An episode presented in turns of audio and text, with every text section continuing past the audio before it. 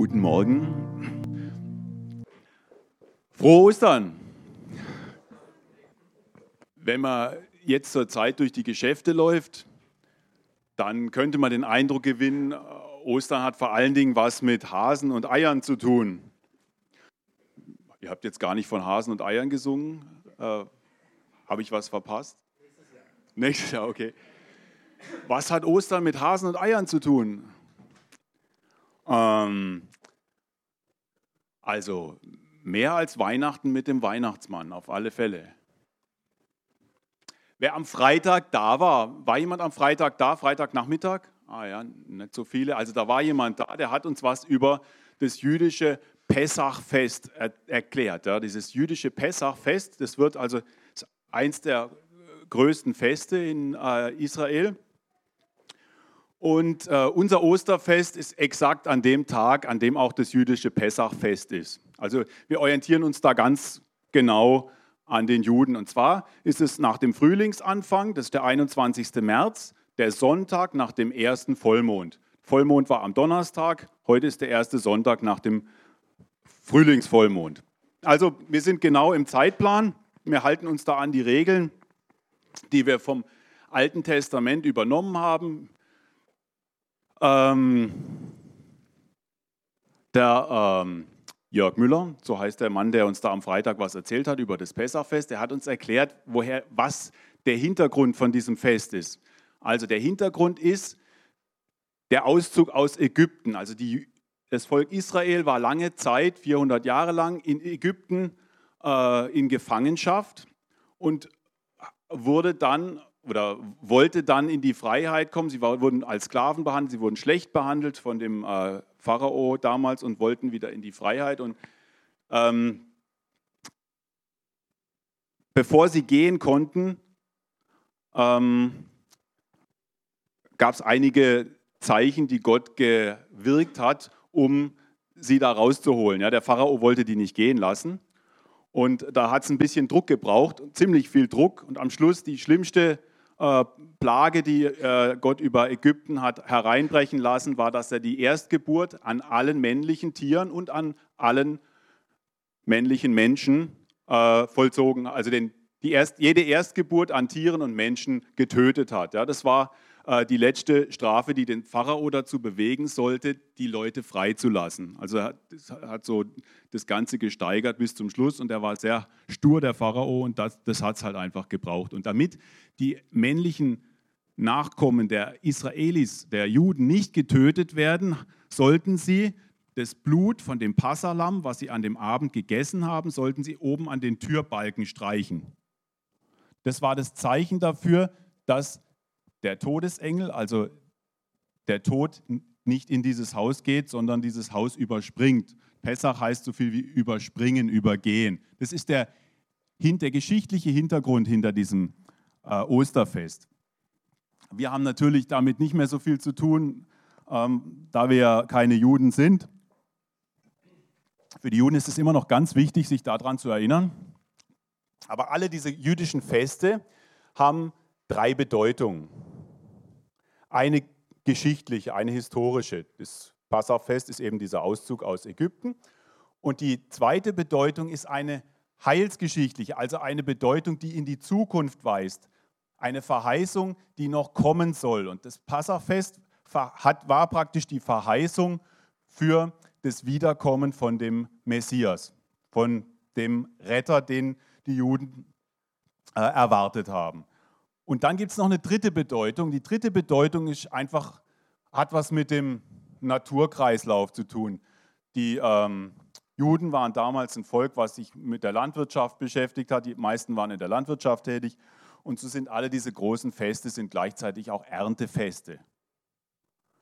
Und das Passafest ist das erste Erntefest, nämlich die, nachdem sieben Tage Ostern gefeiert wurde, Passach gefeiert wurde, gab es danach das äh, Fest der ersten Garbe. Also da wurde die, die Gerstenernte eingebracht. Das ist das erste Getreide, was reif wurde nach dem Winter.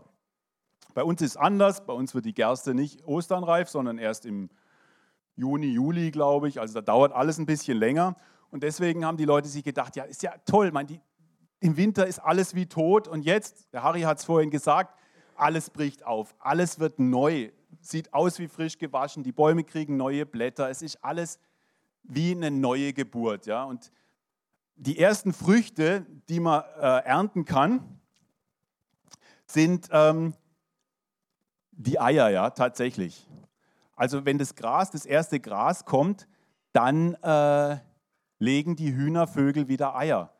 Also wir, wir haben zwar bei uns aus, Eier aus dem Supermarkt, aber früher waren die Leute eben auf das angewiesen, was die Natur ihnen liefert.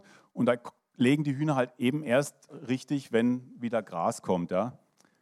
Und so Graseier schmecken natürlich auch viel besser als irgendwie so aus der Legebatterie, ist ja klar. Aber ähm, ich habe hier einen Osterhasen und der kann sogar Eier legen. Und so ein Ei ist, so ein Ei ist was ganz, was Tolles. Also das sieht tot aus, ja. Das ist ein ganz tolles Bild eigentlich für Ostern. Es sieht aus wie tot, ja. Aber da drin ist Leben pur. Und wenn er es schon mal erlebt hat, wie so ein Küken aus einem Ei rausschlüpft, das ist faszinierend, ja. Weil Hühnervögel sind ja keine Nesthocker, so wie jetzt die, die, die Amseln oder so, die sind ganz nackt dann, wenn sie auf die Welt kommen.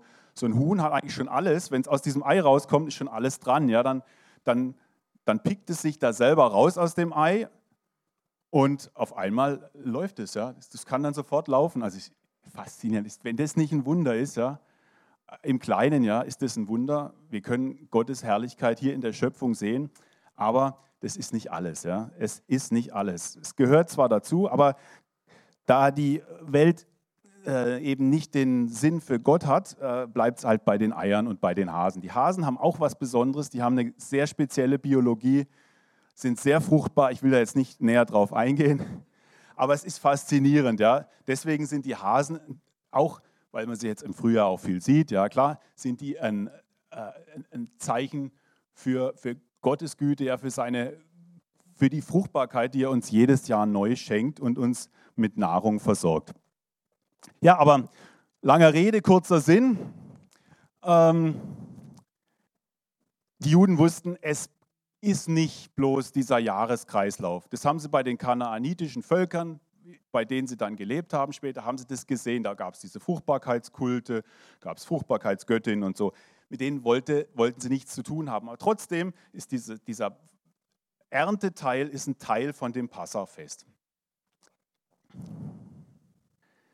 Wir beschäftigen uns heute mit dem, einem Text aus dem Buch Jesaja und ähm, der Prophet Jesaja hat so vier, 700 Jahre vor der Geburt von Jesus Christus gelebt, also sehr, sehr lange vorher schon.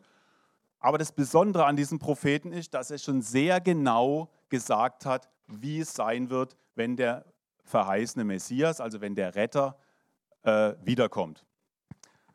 1500 Jahre vor der Geburt von Jesus Christus wurde der schon angekündigt durch Mose und dann gab es immer wieder Propheten und es wurde dann immer konkreter. Ja.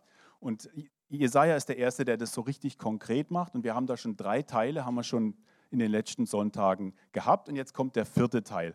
Das sind ähm, eigentlich Texte, Lieder, Gedichte über den Gottesknecht. Ja. Das, darin wird beschrieben, dass der Messias nicht nur als König und als Herrscher kommt, sondern dass er auch leiden muss hier auf dieser Erde. Eine ganz, ganz bemerkenswerte äh, Stellen sind es. Und deswegen schauen wir uns jetzt die letzte an. Im äh, Buch Jesaja, Kapitel 52, geht es los. Das ist deswegen so wichtig, dass man sich vor Augen führt, Gott ist ein Gott der Geschichte, ja, der ist konkret. In anderen Religionen ist das alles immer so im, im übernatürlichen Bereich, das ist alles zeitlos. Ja. Deswegen auch immer dieser Jahreskreislauf und die immer wiederkehrenden Fruchtbarkeitsfeste und so. Davon hat sich das Volk Israel gelöst. Ja? Gott hat einen Plan mit dieser Erde. Gott hat einen Plan mit uns und dieser Plan, den kann man erkennen. Ja? Der zieht sich wie so ein roter Faden durch die ganze Bibel durch und ist kohärent. Ja? Also das passt zusammen. Und hier sehen wir, wie äh, der Gottesknecht, also wie Jesus Christus, angekündigt wird. Seht, mein Diener wird erfolgreich sein. Er wird sich erheben, wird emporgetragen zu, und zu höchsten Ehren gelangen. Viele haben sich über sein Aussehen entsetzt, denn er war völlig entstellt und kaum noch als Mensch zu erkennen. Doch nun sind viele Völker überrascht, selbst Könige halten die Hand vor den Mund, denn auf einmal sehen sie, was ihnen nie erzählt worden war, wovon sie nie etwas hörten, verstehen sie jetzt. Was ist mit jetzt gemeint? Das heute. Wir dürfen nicht vergessen, dass das nicht für uns geschrieben ist, sondern primär für die, für die Juden. Ja? Das immer, muss man immer sich vor Augen führen, wenn man, wenn man diese Stellen liest. Ja? Da gibt es immer mehrere Adressen, Adressaten. Ja? Und der erste Adressat ist immer das Volk Israel. Was ist mit jetzt gemeint? Oder nun sind viele Völker überrascht. Das heute oder morgen oder vielleicht in zwei Jahren oder war das schon? Sind wir da schon durch? Haben die Könige endlich erkannt, dass Jesus der Herr ist? Die endlich kapiert, die Reichen und die Mächtigen auf dieser Welt, dass Jesus in Wirklichkeit der wahre Herrscher ist auf dieser Welt? Ich glaube nicht, nee, oder? Also ich habe vielleicht was verpasst, aber ich habe nicht den Eindruck. Mit jetzt ist gemeint der Zeitpunkt, wenn Jesus als Weltherrscher und Weltrichter wiederkommt auf diese Erde. Dann werden die Juden ihn erst erkennen. Die Juden sind wie mit Blindheit geschlagen. Ja? Ein Teil der Juden, es gibt messianische Juden, die sind Juden und gleichzeitig Christen. Das sind aber nur wenige und die haben es auch nicht leicht in Israel. Ja? Die meisten Juden haben Jesus nicht erkannt. Damals nicht und heute nicht. Aber es wird es wird einen Zeitpunkt geben, wenn die Juden ihren Messias erkennen. Und dieser äh, Zeitpunkt wird im Buch Zacharia beschrieben. Also der Prophet Zacharia war der letzte der großen Propheten, bevor dann Jesus wiederkam. Und da gibt es einen ganz bemerkenswerten Text. Da steht nämlich in Zacharia 12, 12, Sie werden zu mir aufblicken, den sie durchbohrt haben. Sie werden um ihn trauern und klagen, wie man um den einzigen Sohn trauert. Das ist ganz bemerkenswert, denn wir denken ja immer, ja, was ist denn mit den Juden? Ja, ich meine, können die nicht auch Jesus als Retter annehmen? Sind die die Dummen jetzt bei der ganzen Geschichte? Nein, für die Juden gibt es eine extra Regelung. Ja? Sie werden Jesus erkennen, wenn er dann wiederkommt. Und es wird sehr schmerzlich sein, sehr schmerzlich sein, aber sie werden, sie werden Jesus dann annehmen können. Ja? Sie werden, die, die dann bereit sind, werden sich zu Jesus bekennen können. Und es wird ihnen schrecklich leid tun. Aber momentan ist es noch nicht so weit. Ja? Wir beten alle darum, dass Jesus bald wiederkommt. Aber dieser Zeitpunkt, von dem da die Rede ist, ist noch nicht da. Ja? Auf den müssen wir noch warten. Darf ich die nächste Folie haben? Jetzt geht es einfach weiter im nächsten Kapitel. Wer hat denn unserer Botschaft geglaubt und an wen hat sich Jahwes Macht auf diese Weise gezeigt?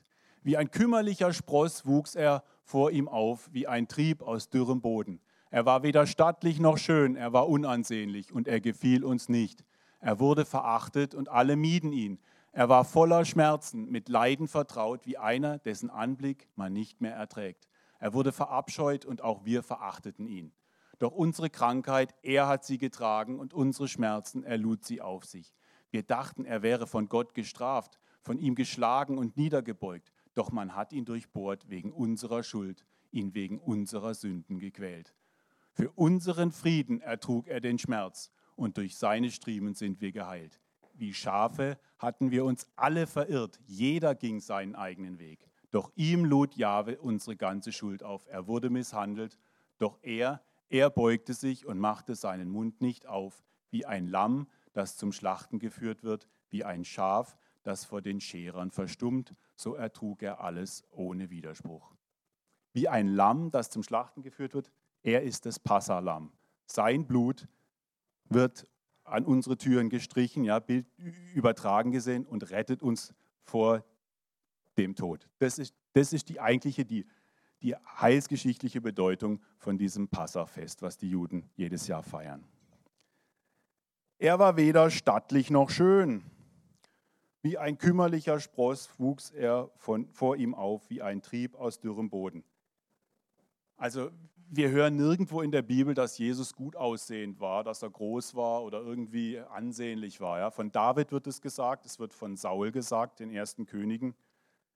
Äh, von Jesus wird es nicht gesagt. Also wahrscheinlich war er nicht besonders groß, er war auch nicht besonders hübsch oder ansehnlich, auch wenn das äh, in den Darstellungen oder so gerne so ähm, ja, äh, gesehen wird. Ja.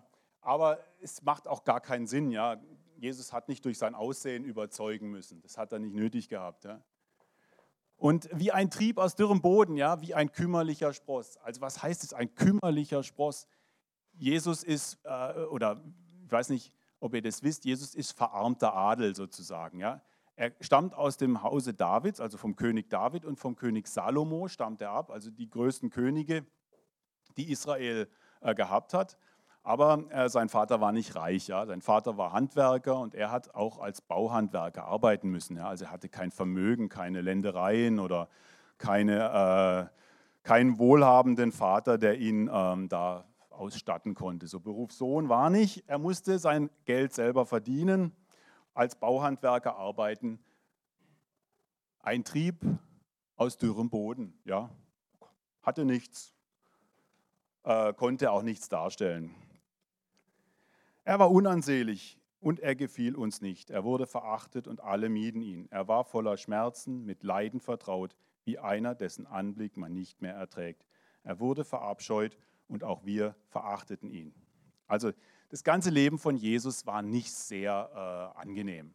Er hatte nicht wirklich ein, ein, Haus, wo er gewohnt hat. Er war immer unterwegs. Er hatte mal gesagt, die Füchse haben ihren Bau die äh, Vögel ihre Nester, aber ich habe nicht mal einen Ort, wo ich mich hinlegen kann. Er war völlig mittellos, er war eigentlich obdachlos, hatte immer Freunde, bei denen er zu Gast war. Er, er war, ähm, hat sehr viel mitgemacht, hat sehr viel gelitten, hat sehr viel, äh, sehr viel äh, mitmachen müssen durch, durch Ablehnung, die er äh, ertragen musste durch die Menschen. Sehr viel Unverständnis. Kaum einer hat ihn verstanden. Selbst seine engsten Vertrauten, seine Jünger, haben ihn eigentlich nicht wirklich verstanden.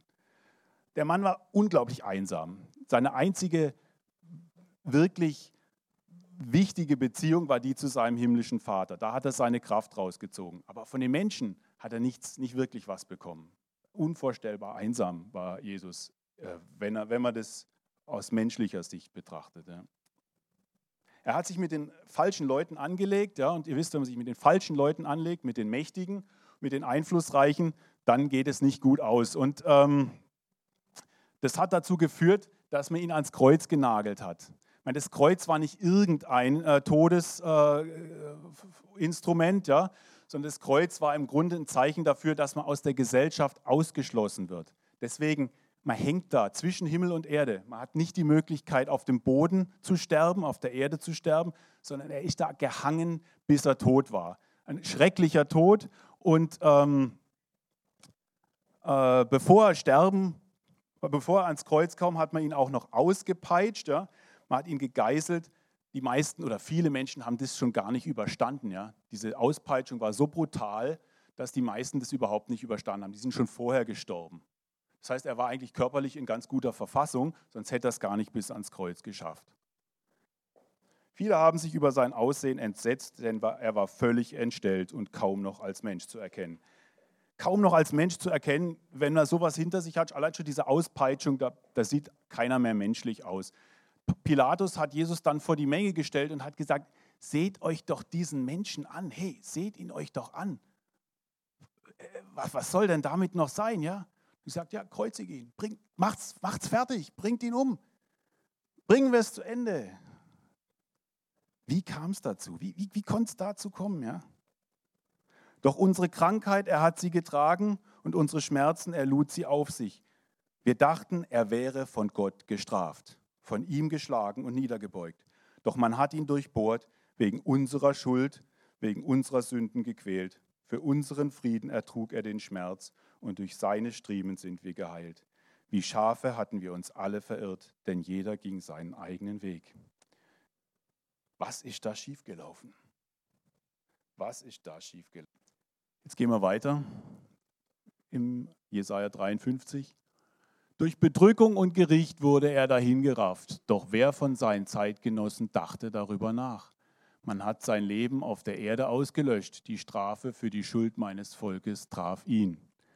Bei Gottlosen sollte er liegen im Tod, doch ins Steingrab eines Reichen legte man ihn, weil er kein Unrecht beging und kein unwahres Wort aus seinem Mund kam. Doch Jahwe wollte ihn zerschlagen. Er war es, der ihn leiden ließ. Und wenn er sein Leben als Schuldopfer eingesetzt hat, wird er Leben und Nachkommen haben. Durch ihn gelingt der Plan Jahwes. Nach seiner Seelenqual sieht er das Licht und wird für sein Leiden belohnt.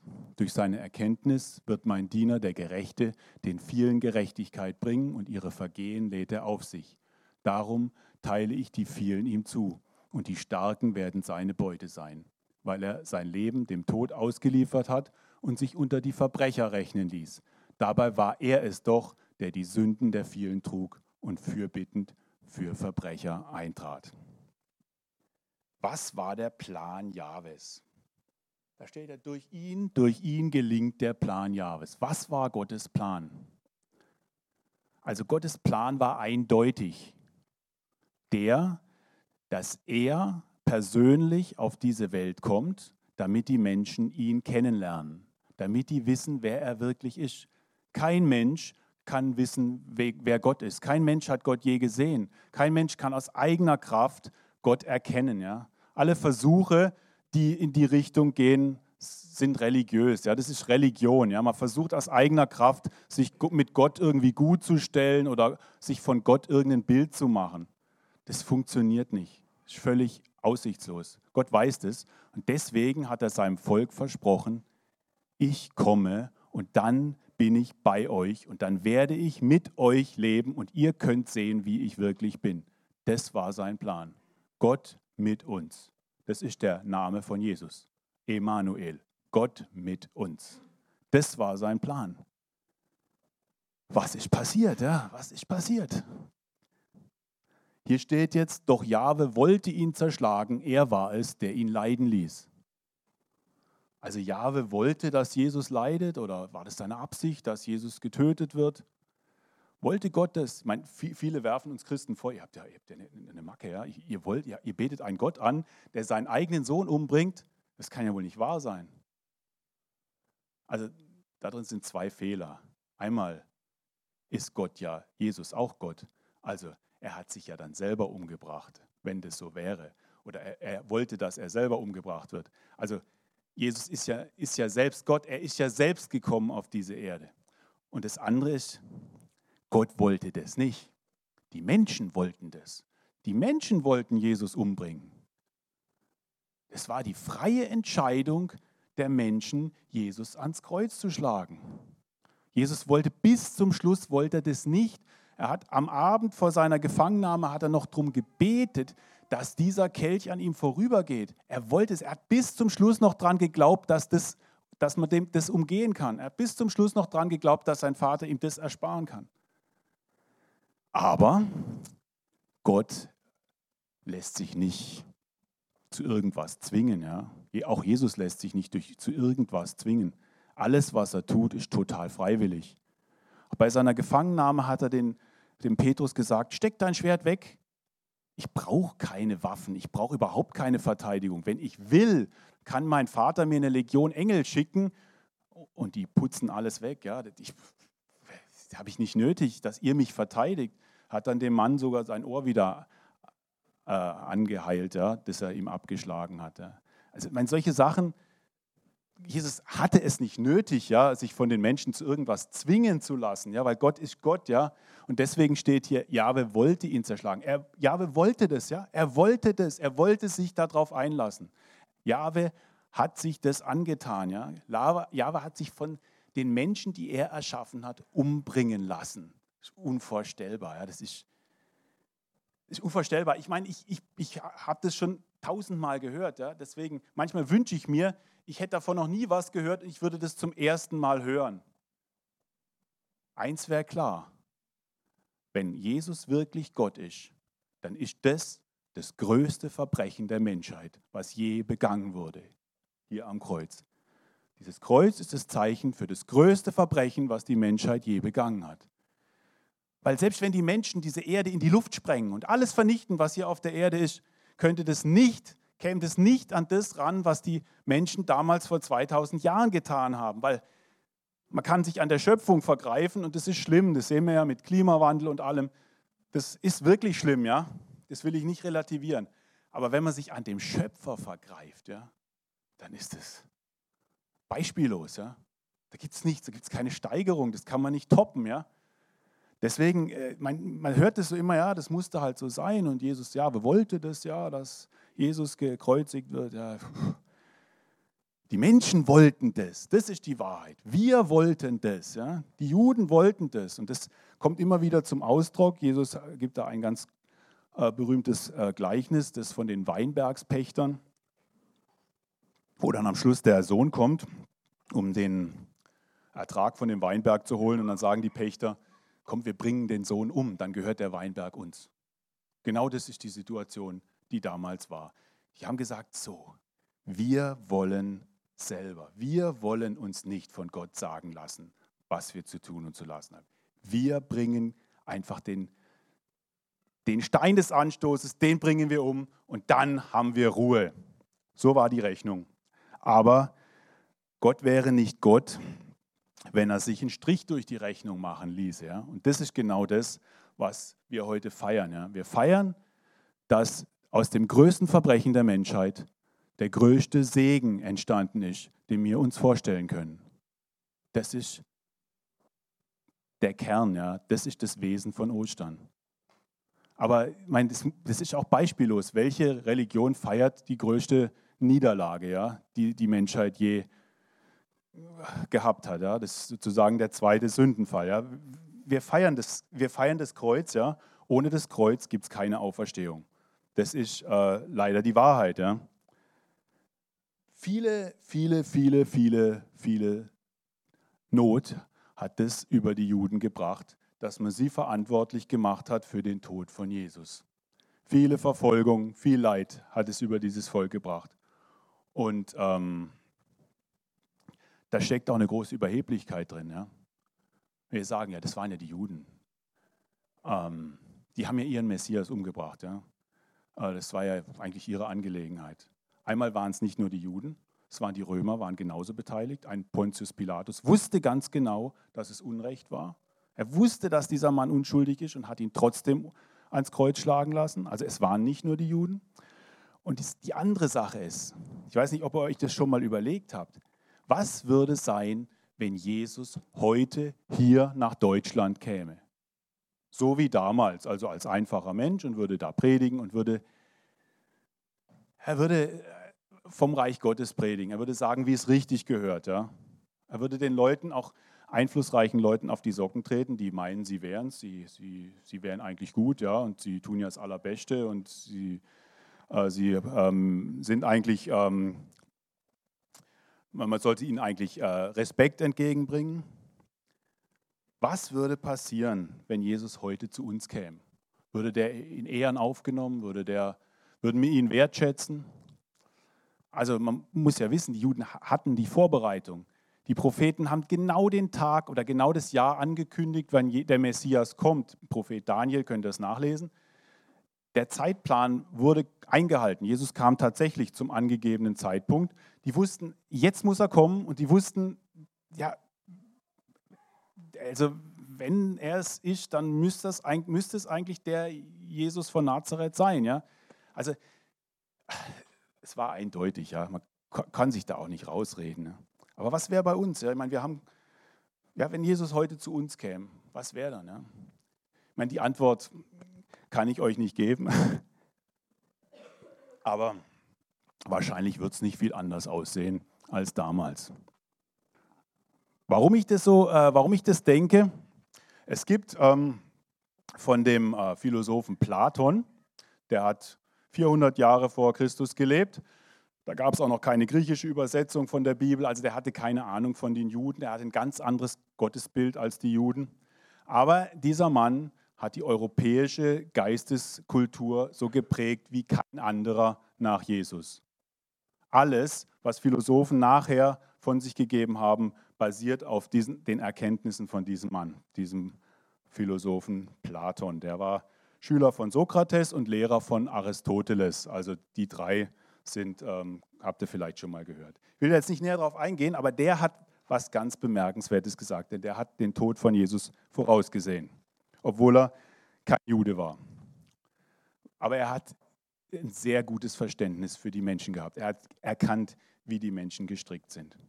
Und er hat in einem, seinem Buch, das heißt, sein, also sein bedeutendstes Werk heißt Der Staat. Da geht es um die menschliche Gesellschaft. Es geht aber primär um das Thema Gerechtigkeit. Was ist Gerechtigkeit und welche Bedeutung hat die Gerechtigkeit in unserer Gesellschaft und wie verschaffen wir ihr äh, Gehör ja? oder wie, wie kommt die Gerechtigkeit zum Ausdruck? Und dann wird darüber diskutiert, was passiert, wenn ein absolut gerechter Mensch auf diese Erde kommt. Und dann ähm, kommt er zu dem ernüchternden Ergebnis. Sie sagen aber so, der, äh, dass der so gesinnte Gerechte wird gefesselt, gegeißelt, gefoltert, geblendet werden an beiden Augen und zuletzt, nachdem er alles mögliche Übel erduldet, wird er noch aufgeknüpft werden und dann einsehen, dass man nicht muss gerecht sein, sondern scheinen wollen. Also, da steckt sehr viel drin. Ja. Also ich meine, es leuchtet jedem ein, äh, da geht es nicht um gerecht sein, sondern um gerecht scheinen. Wenn ihr in unsere Welt schaut, genau das Gleiche. Also du musst gerecht scheinen, dann kommst du weiter. Wenn du wirklich gerecht bist, dann wirst du keinen Erfolg haben. Scheinheilig, genau. Nee, aber da steckt natürlich noch viel mehr dahinter.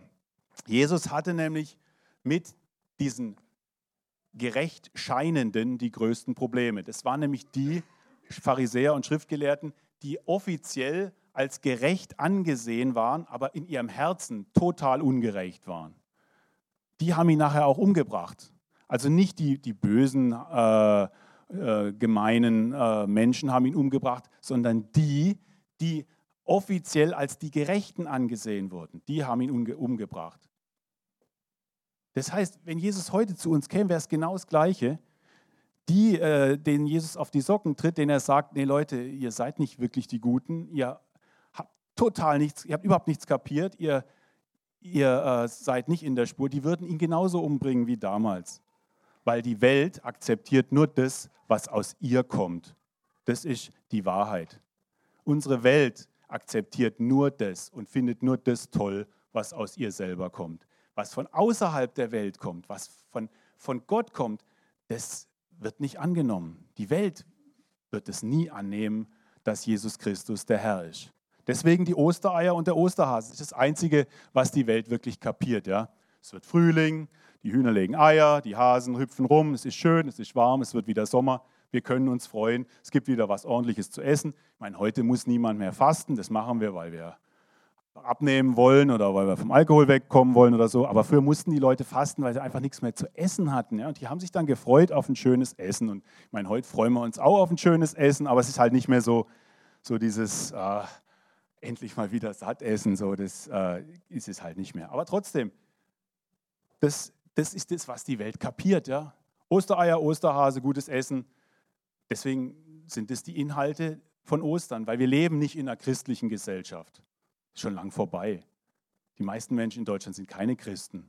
Die glauben an alles Mögliche, ja. Nur nicht daran, dass Jesus Christus Gott ist und äh, dass ähm, ihnen das was zu sagen hat, was da vor 2000 Jahren passiert ist.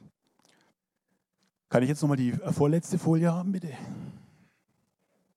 Wir wissen nicht, was passiert wäre, wenn Jesus nicht umgebracht worden wäre. Keine Ahnung. Ist spielt eigentlich auch nicht wirklich eine Rolle. Aber danach, nach dem Tod von Jesus, nach seiner Auferstehung, war alles anders. Die Welt ist nicht mehr die gleiche wie vorher.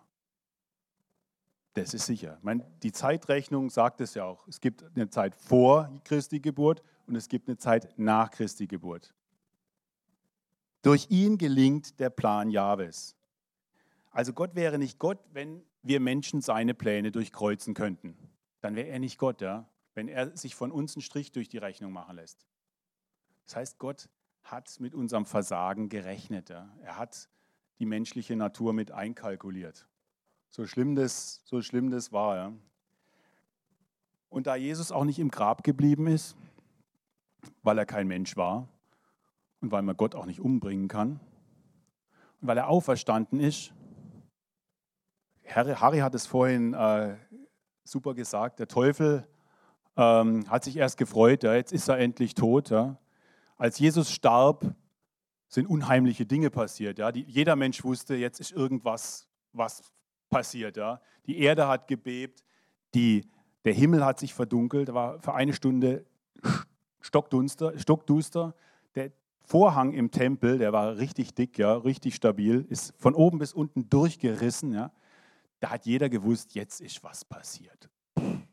Irgendwas ist jetzt kolossal schief gelaufen. Und auch die Jünger hatten keinen Plan. Niemand hat gewusst, was passiert jetzt, was ist jetzt los, was, was, was geht jetzt ab. Alle haben gedacht, sie haben was Gutes getan. Sie haben noch Gott einen Gefallen getan, dass sie Jesus umgebracht haben. So steht es ja da. Ja. Weil die Gerechten in dem Volk gesagt haben, ja, es ist richtig, Jesus umzubringen. Es ist besser, hat der Hohepriester gesagt, es ist besser, wenn einer stirbt, ähm, als dass wir alle sterben. Das heißt, die waren sich auch noch, die waren davon überzeugt, wir haben das Richtige gemacht. Wir haben, dass wir Jesus als Verbrecher gekreuzigt haben, dass wir ihn aus dem Volk ausgestoßen haben, dass wir ihn geächtet haben, das war richtig. Aber es war ihnen dann doch nicht so ganz wohl zumute, nachdem da die Erde gebebt hat und auf einmal der, die, der Himmel sich verdunkelt hat. Und dann hat selbst der römische Hauptmann gemerkt, oh, da haben wir irgendwas, irgendwas haben wir da übersehen, ja der Mann war, nicht norm, war kein normaler Mensch. Das hat er sofort gemerkt. Und neben Jesus hingen zwei Verbrecher. Das heißt ja hier auch, er wurde unter die Verbrecher gezählt. Ähm,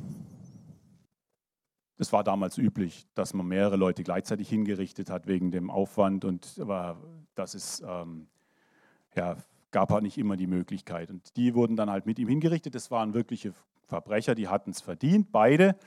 Und ähm, der eine der Verbrecher, der hat erkannt, dass Jesus im Grunde den Tod nicht verdient hat, dass er eigentlich un zu Unrecht da an dem Kreuz hängt. Und der andere Verbrecher, der hat gesagt, ja, also wenn du wirklich Gottes Sohn bist, dann ähm, sorg doch dafür, dass wir hier wegkommen. Ja? Dann rette dich selbst und rette uns. Also das eine ist die menschliche Reaktion so reagieren die Menschen auf Jesus. Bist ja blöde, oder? Ich meine, wenn du Gott bist, wieso lässt du dir das dann gefallen? Und der andere, der äh, hat erkannt, wer Jesus wirklich ist. Und genauso ist in unserer Welt auch. Es gibt Menschen, die erkennen das, die wissen, die erkennen, dass an Jesus mehr dran ist als bloß äh, ja, das, was die Welt so, ja, so erzählt. Ja? Und die anderen, die denken, wie kann man nur so blöd sein? Also Paulus sagt, das Wort, also das, die Botschaft vom Kreuz ist den Juden ein Ärgernis, also peinlich. Also da wollen die nichts davon hören. Dass sie ihren Messias umgebracht haben, ist furchtbar peinlich. Deswegen ist es auch sehr schwer für Juden daran zu glauben. Ja? Aber für die anderen Menschen, sagt Paulus, ist es eine Dummheit, ja? an so einen Gott zu glauben. Eine Dummheit. Die Mehrheit der Menschen denkt, es ist ja eine Dummheit, an so einen Gott zu glauben, der sich von den Menschen umbringen lässt. Aber genau das, genau darin liegt die Stärke von Gott. Ja. Keiner hat gedacht, dass damit sein größter Sieg errungen wird, nämlich der Sieg über den Tod. Wir wissen nicht, was Gottes ursprünglicher Plan war, wenn die Menschen Jesus nicht umgebracht hätten. Aber wir wissen, dass Gott seinen Plan zum Ziel bringt. Das heißt, alle Menschen, die wie dieser eine, wir sind, wir sind alle Verbrecher, ja? wir gehören eigentlich alle ans Kreuz. Ja? Da ist unser Ort hier. Da gehören wir hin. Nicht Jesus, der ist, der ist unschuldig dahin gekommen. Eigentlich gehören wir dahin. Das ist die Botschaft vom Kreuz. Und der eine Verbrecher hat es erkannt und hat gesagt, jawohl, ich gehöre dahin, ich habe es verdient. Aber Jesus, denk an mich, wenn du in dein Reich kommst. Da hat Jesus gesagt, jawohl. Du hast kapiert. Du hast verstanden, worum es geht, ja. Du wirst heute noch mit mir im Paradies sein. Jesus bietet uns was an und das ist, äh, dieses Angebot ist individuell, ja? das ist nicht pauschal. Jesus hat nicht die ganze Menschheit gerettet, so nach dem Motto hier so, wir gießen mal hier das Blut drüber und mal sehen, was dabei rauskommt. Nee, Jesus hat, stellt die Menschen vor eine Entscheidung, wie diese zwei Verbrecher neben ihm am Kreuz. Er stellt die Menschen vor eine Entscheidung und sagt, jawohl, du hast die Möglichkeit, dieses Angebot anzunehmen, diesen Tausch, den biete ich dir an. Du stirbst mit mir. Ich sterbe an deiner Stelle für dich am Kreuz. Und dafür darfst du für, mit mir wieder auferstehen. Deswegen ist die Auferstehung so wichtig. Ja? Nur das Kreuz wäre Katastrophe. Ja? Dann würden wir Menschen ja, verzweifeln. Die Auferstehung heißt, Gott hat trotz unserem Versagen hat Gott uns, hat Gott seinen Plan durchgeführt. Trotz unserem Versagen haben wir es geschafft mit ihm zusammen. Und das ist, das, das ist die Botschaft von Ostern. Jesus bietet uns diesen Tausch an. Ja? Sagt, ich bin an deiner Stelle ans Kreuz gegangen. Wenn du das akzeptierst, wenn du wie dieser Verbrecher da am Kreuz sagst, jawohl, ich habe es verdient, ja, ich habe es eigentlich verdient, wenn du das einsiehst, ja, und mit mir, da mit mir stirbst, ja, dann darfst du auch mit mir auferstehen. Aber das muss, muss jeder für sich die Entscheidung treffen. Es gibt keine pauschale Erlösung, so nach dem Motto, ja, Jesus hat die Menschheit erlöst und jetzt ist alles gut. Ja. Wir wissen, dass nicht alles gut ist. Wenn wir in die Welt gucken, dann wissen wir, dass noch sehr viel Böses in dieser Welt ist. Ja. Aber für die, die Jesus annehmen, die mit ihm ans Kreuz gehen ja, und mit ihm zusammen auferstehen dürfen, für die ist jetzt schon der Tod überwunden. Und das ist, die, das ist die frohe Botschaft. Jesus hat den Tod bereits überwunden für die Menschen, die mit ihm zusammen auferstehen. Und deswegen feiern wir die Taufe. Ja? Die Taufe ist ein Zeichen dafür, dass wir mit ihm untertauchen, mit ihm ins Grab gehen, mit ihm in die Totenwelt und dann mit ihm wieder auferstehen als neue Menschen. Das sagt, das spricht er uns zu. Wir können mit ihm ein neues Leben, aber nur mit ihm, in Verbindung mit ihm, nicht irgendwie auf eigene Faust. Nur mit ihm zusammen gibt es dieses neue Leben. Das ist, das ist, das ist das Evangelium. Das ist das, was, was, uns, äh, was uns die Freude schenkt an Ostern. Und das, bei Ostern bleibt es ja nicht. Es kommt ja Pfingsten. Die Jünger haben dann gewartet und Pfingsten Sechs Wochen ist Pfingsten. Pfingsten wurde der Heilige Geist über die Menschen ausgegossen. Und wer den Heiligen Geist bekommen hat, der weiß, dass Jesus in ihm lebt. Das brauchen wir auch. Wir brauchen nicht nur das Zeichen am Kreuz, wir brauchen nicht nur die Tatsache, dass Jesus am Kreuz gestorben und auferstanden ist, sondern wir brauchen auch die Gewissheit im Herzen, dass es so ist. Denn die Welt kann uns die Gewissheit nicht geben. Die sagen ja, das Wichtigste an Ostern sind Ostereier und Osterhase. Ja, ja toll, ja. Hm, was hilft mir das? Ja? das, die Gewissheit kriegen wir durch den Heiligen Geist. Und deswegen hat Jesus gesagt, wartet, wartet nach seiner Auferstehung, wartet die sechs Wochen ab, bis ihr den Heiligen Geist bekommen habt. Und dann könnt ihr losgehen. Deswegen ist es so wichtig, ja, dass man sich das bewusst macht. Hier, da geht es nicht nur um irgendwelche Rituale oder um irgendwelche Zeremonien, die mir hier abziehen, sondern es geht um eine ganz persönliche Verbindung mit Gott. Gott wollte hier dass die Menschen hier auf der Erde kennenlernen, ja, dass sie ihn persönlich begegnen können. Ja, das hat nicht funktioniert, die Menschen haben ihn umgebracht. Jetzt gibt es die Möglichkeit, ihn persönlich kennenzulernen in Jesus Christus. Und das ist die unglaublichste und die tollste Möglichkeit, die man sich vorstellen kann, denn das ist unheimlich befreiend. Ja? Das, macht, das macht einen wirklich frei, weil es nicht auf uns ankommt, sondern auf Jesus Christus. Halleluja. Ich glaube, da drängeln die Kinder schon. Ich habe auch schon lang genug geredet. Ich möchte jetzt zum Schluss kommen. Ich weiß nicht, äh, spielt die Band nochmal ein Lied oder ähm, ich bete nochmal kurz. Herr Jesus, danke, danke, dass du aus dem größten Verbrechen der Menschheit den größten Segen gemacht hast. Herr, danke, dass du durch deine Gnade und deine große Liebe, Herr Jesus, danke, dass du uns nicht äh, verworfen hast, dass du nicht gesagt hast, so jetzt ist aber Schluss, ja, dass wir, dass wir dass es nicht davon abhängt, was wir machen oder was wir äh, geleistet haben, sondern dass es allein von deiner Liebe abhängt, äh, Vater im Himmel, dass wir dich kennenlernen dürfen und dass du deine Pläne nicht durchkreuzen lässt durch niemand. Amen.